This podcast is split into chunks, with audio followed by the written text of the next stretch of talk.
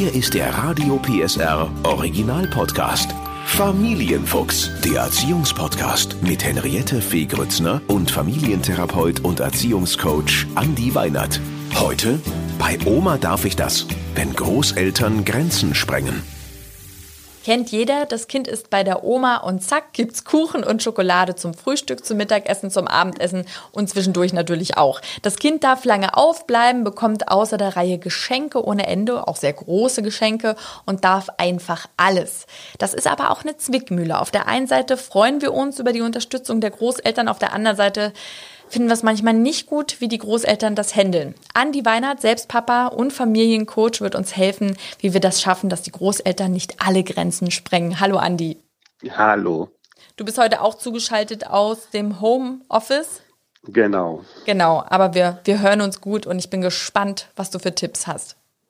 Die erste wichtige Frage an die alle Eltern fragen sich natürlich, wieso darf das Enkelkind eigentlich alles, was ich als Kind nicht durfte?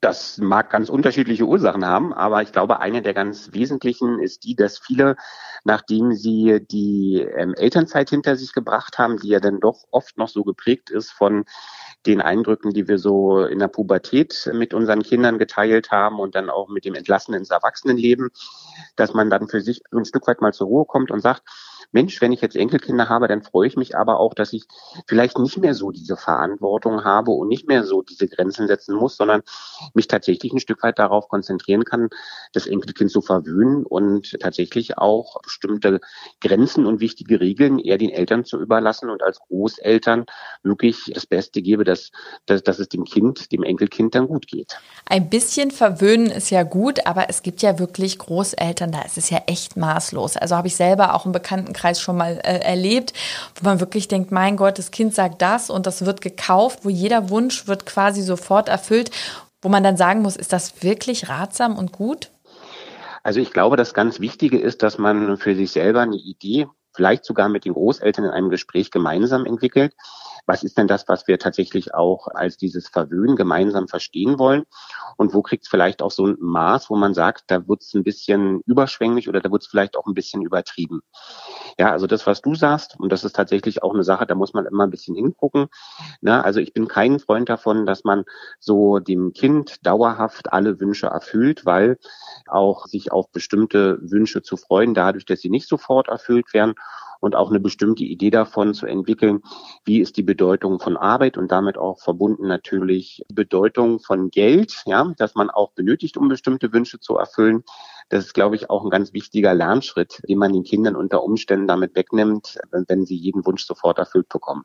Ich, ich will dir mal ein Beispiel nennen aus meinem Bekanntenkreis, wo ich wirklich ein bisschen stutzig gewesen bin, wo dann eben meine Bekannte gesagt hat, wie hättest du denn als Mutter reagiert? Und ich war wirklich äh, unsicher. Da gab es äh, den Vorfall, dass die, ähm, die Oma sozusagen zu Hause die Schatztruhe aufgemacht hat, ne, ihren, ihren Schmuck und hat dem Kind halt einfach einen viel zu großen, aber echten Goldring geschenkt. Und äh, mhm. äh, da hat die Mutter eben gesagt, äh, das finde ich nicht in Ordnung. Das ist einfach, ne, dass man jetzt mal vielleicht irgendwie was Kleines, aber sowas Wertvolles für ein Kind, was irgendwie fünf Jahre alt ist, muss jetzt nicht sein.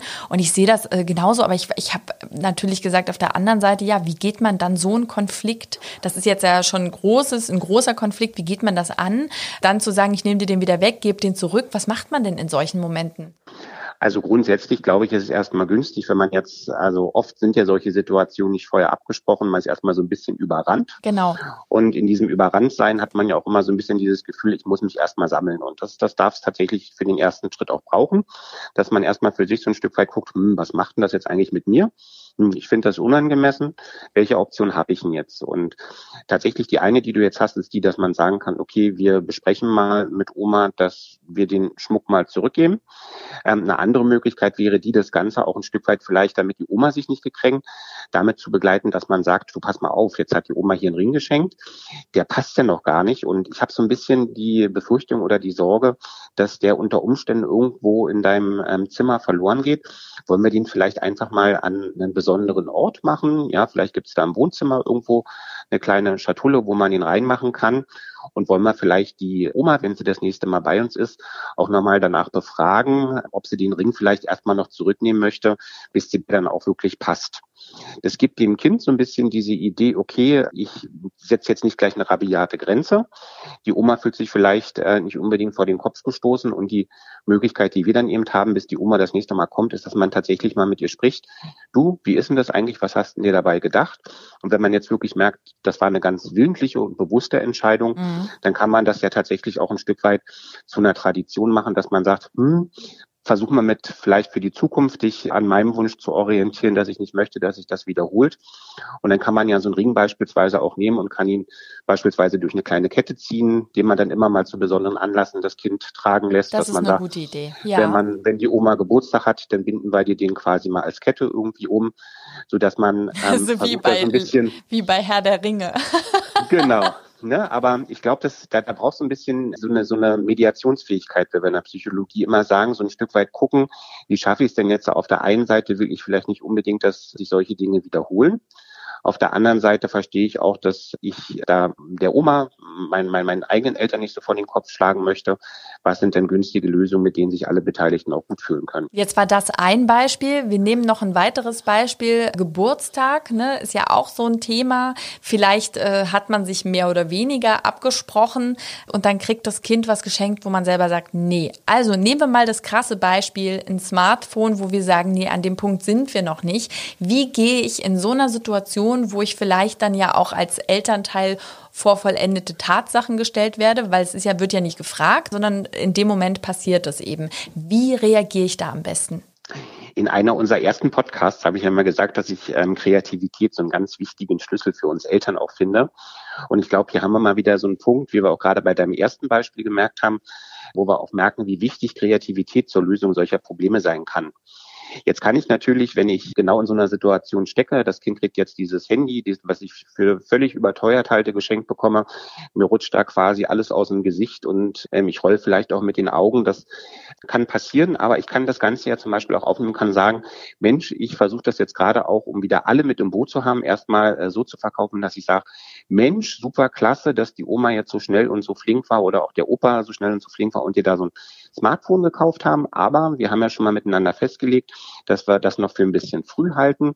Und deswegen nehmen wir dieses tolle Telefon jetzt mal und wir packen es einfach an irgendeinen Ort, von dem wir alle gemeinsam wissen, dass das dann auch da liegt. Und dann warten wir einfach noch einen Moment. Ja. Und dann kann ich mir ja selber überlegen, wieder mit ein bisschen Abstand, dass ich sage, gut, nun liegt dieses Telefon hier bei mir viel zu früh, als ich es wollte. Aber wie kann ich es dann beispielsweise positiv nutzen?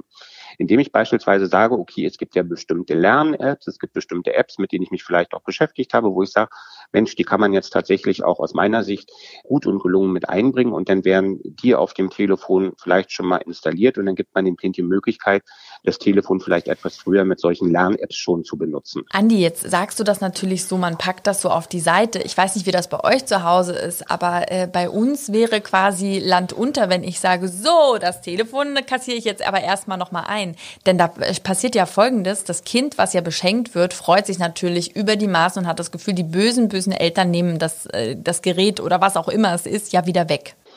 Und genau das ist, glaube ich, das Gefühl, das muss man, muss man erzeugen, dass man so nicht meint. Na, also natürlich kann ich mich als Eltern in so einer Situation so bringen, dass ich sage, so, das Ding wird jetzt kassiert, ne? also so wie du sagst, und dann ist das erstmal verschlossen.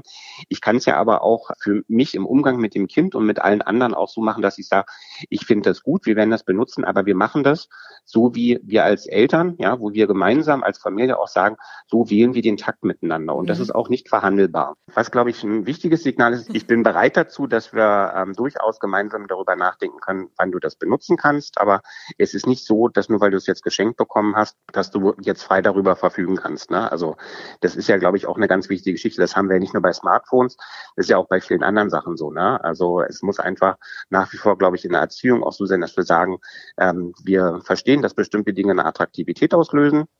Ja, aber nichtsdestotrotz bleiben wir als Eltern in der Verantwortung zu sagen, wir bestimmen den Umgang damit. Was machen wir denn mit den Großeltern? Hühnchen rupfen oder wie, wie gehen wir da vor? Ach, ne, das kommt natürlich auch so ein bisschen drauf an, wie ich meine eigenen Eltern oder Schwiegereltern kennengelernt habe, wie man im Idealfall mit denen in solchen Situationen auch redet. Ne? Also ich bin mal Freund davon, schon klare und wertschätzende Worte zu benutzen, zu sagen, ähm, war jetzt absolut nicht das, was wir so miteinander uns gewünscht haben. Also auch wie man es empfunden hat. Ne? Also finde ich auch nochmal ganz wichtig, dass man einfach auch sagt, so solche Sachen gehen eben in dem Format so nicht. Und dass man einfach ganz klar sagt, in Zukunft bitte immer vorher Bescheid geben, was habt ihr zu Weihnachten zum Geburtstag gekauft. Und da muss man tatsächlich eben den Weg gehen, dass man auch sagt, ähm, jetzt haben wir einmal so eine blöde Erfahrung miteinander gemacht. Das zwingt uns jetzt aber sozusagen auch ein Stück weit dazu, dass wir vorher absprechen müssen, was gibt's denn nun wirklich. Also ich nehme mit klare Grenzen, wenn es passiert, für das Kind, aber auch im Nachgespräch klare Grenzen für die Großeltern. Und jetzt haben wir ja über große, und große. Das Ganze am Idealfall ein bisschen gepaart und gezuckert mit Kreativität, weil ja. ich glaube, viele Dinge kriegen wir immer viel einfacher gelöst, wenn wir nicht gleich so verbissen reagieren ja. und das nicht gleich persönlich nehmen, sondern auch mal gucken, was kann ich denn jetzt aus dieser besonderen Situation jetzt auch so machen, dass vielleicht nicht alle Beteiligten jetzt völlig frustriert zum Schluss sind. Jetzt haben wir ja aber, jetzt haben wir ja gleich die Keulen ausgepackt, also die ganz großen Beispiele. Wie ist es denn mit den kleinen Beispielen, wenn das Kind bei Oma und Opa war und sagt, morgens gab's äh, Nougat-Croissant, mittags gab's äh, Nougat-Pudding-Suppe und abends haben wir jeder eine Tafel Schokolade gegessen. Also dieses äh, Naschen zwischendurch. Wie mache ich das denn? Wie, wie kommuniziere ich da, dass sich die Großeltern aber nicht auf den Schlips getreten fühlen? Also da schlang ja so zwei Herzen in meiner Brust, muss ich tatsächlich auch so sagen. Auf der einen Seite glaube ich, ist wichtig, dass man sowas auch ein Stück weit toleriert, weil ich denke so, jeder von uns hat bestimmt so ein, so ein Erlebnis, genau das, wie du es jetzt beschreibst, macht ja irgendwie auch so die Zeit bei Oma und Opa aus, ne? dass mhm. man Dinge darf, die man von, von denen man auch weiß, dass man sie zu Hause nicht darf und wo man sie also wirklich mal voll ins Auskosten darf. Mhm. Deswegen glaube ich, ist es wichtig, dass man sich auch klar macht, dass das eine, eine schöne, schönes Geschenk ist, das ihnen auch den, leider den Großeltern vorbehalten ist, solange wie wir dann selber auch Großeltern sind und dann auch entscheiden dürfen. Mhm zu dem Punkt, wenn ich jetzt wirklich sage, ich habe ein Stück weit was gegen zu viel Zucker, auch das kann ich ja mit meinen Eltern oder Schwiegereltern ja auch klären, ne? dass ich einfach sage, du pass auf, ich will euch das gar nicht verbieten, aber bitte achtet ein Stück weit darauf, dass das Ganze nach bestimmten Grenzen auch funktioniert und die kann man ja eben auch festlegen. Dass man also mhm. beispielsweise sagt, ich würde mir wünschen, dass es eben dann statt dieser drei Tafeln Schokolade nur eine Tafel Schokolade gibt. Womit wir aber auch immer leben müssen, das will ich an der Stelle auch nochmal ganz kurz sagen, dass natürlich so etwas auch mal geprägt sein darf dann von Geheimnissen zwischen Oma und Opa und den Kindern und dann vielleicht auch nicht alles immer bei uns ankommt. Und auch da müssen wir uns, glaube ich, keine Sorgen machen. Das soll alles so sein. Und ich glaube, dass ein Kind durchaus ab vier, fünf in der Lage ist zu unterscheiden, dass bestimmte Dinge eben bei den Großeltern funktionieren und auch nur mit den Großeltern funktionieren und die Eltern sich dann manchmal anders verhalten müssen und das irgendwie dann auch gut ist, dass man das nicht jeden Tag so machen kann.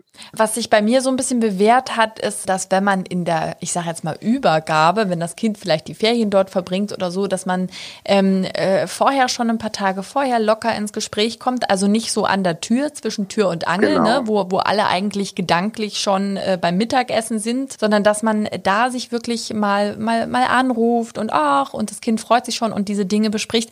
Und meine Erfahrung ist, und da wirst du mir wahrscheinlich aus deiner Erfahrung zustimmen, es ist immer ganz gut, wenn man auch begründet, warum. Ja, warum genau. man vielleicht sagt, du, äh, äh, ne, zum Beispiel, weil es dann eben dolle Bauchschmerzen hatte oder ne, zu viel Schokolade irgendwie dann tagelang nicht auf Toilette gehen konnte. Solche Dinge helfen auch, weil natürlich wollen Oma und Opa auf gar keinen Fall, dass es dem Enkelkind schlecht geht und deswegen hilft es eigentlich auch immer ganz gut, wenn man die Dinge mitgibt. Genau, und da, wenn ich da vielleicht eine kurze Ergänzung machen darf, gerade beim Thema Ernährung eben auch ähm, die Großeltern ein Stück weit dafür sensibilisieren. Die kommen eben noch aus einer Zeit, wo der Auftrag bei Ernährung ein anderer war Heute haben wir den großen Auftrag ähm, in der Ernährungserziehung unseren Kindern bei doch eher einem Nahrungsmittel- und Kalorienüberangebot mhm. letztlich äh, zu vermitteln, was ist gesund, was brauchst du wirklich jeden Tag, obwohl du deutlich mehr zu dir nehmen könntest. Und unsere ähm, Eltern, Großeltern sind eben oft noch aus einer Generation, wo da gar nicht so eine richtige Sensibilität für da war, weil es eben einfach dieses Überangebot auch noch gar nicht gab und auch noch vielleicht an der einen oder anderen Stelle gar nicht so diese Sensibilität dafür da war, inwiefern Ernährung eben auch einen positiven Einfluss auf psychisches Wohlbefinden und auch Antrieb hat. Jetzt trotzdem nochmal, ähm, gibt es ja manchmal auch, dass die Kinder noch Hausaufgaben machen müssen, bestimmte Schulaufgaben machen müssen, die die Omas und Opas bestimmte Aufgaben von uns übertragen bekommen.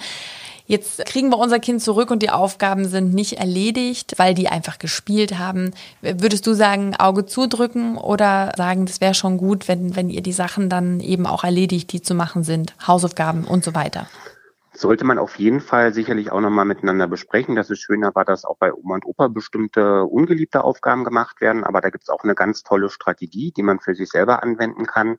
Die nennt man in der Beratung Input, Put, Output. Klingt erstmal äh, ganz hochtrabend, ist aber mhm. eigentlich nur, dass wenn ich sicherstellen will, dass das Ergebnis, also der Output funktioniert in eine Sache, wo ich etwas reingegeben habe, nämlich macht die Hausaufgaben oder Aufgaben miteinander, dass ich dann so einen kleinen Put einbaue.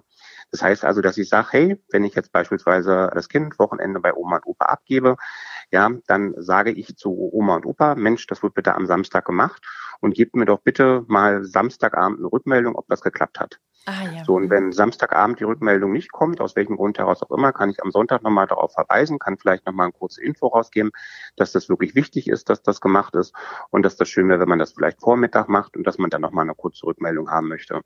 Und so bringt man sich positiv, sage ich jetzt mal, in Erinnerung.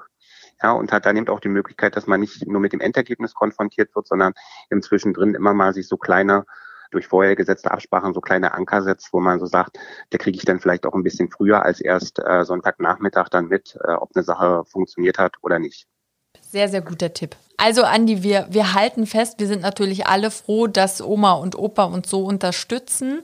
Und es darf auch Geheimnisse geben. Und natürlich äh, darf man bei Oma und Opa auch Dinge, die man vielleicht zu Hause nicht darf. Aber es muss klare Regeln geben, die man vorher ausmacht, damit es nicht völlig ausartet. Genau. Dankeschön, Andi. Gerne. Der Podcast rund um Familie, Eltern, Kinder und Erziehung mit Familientherapeut und Erziehungscoach Andi Weinert. Alle Folgen hören Sie in der Mehr PSR App und überall, wo es Podcasts gibt.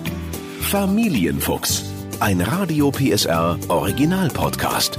Moderation Henriette Fee Grützner. Eine Produktion von Regiocast, deutsches Radiounternehmen.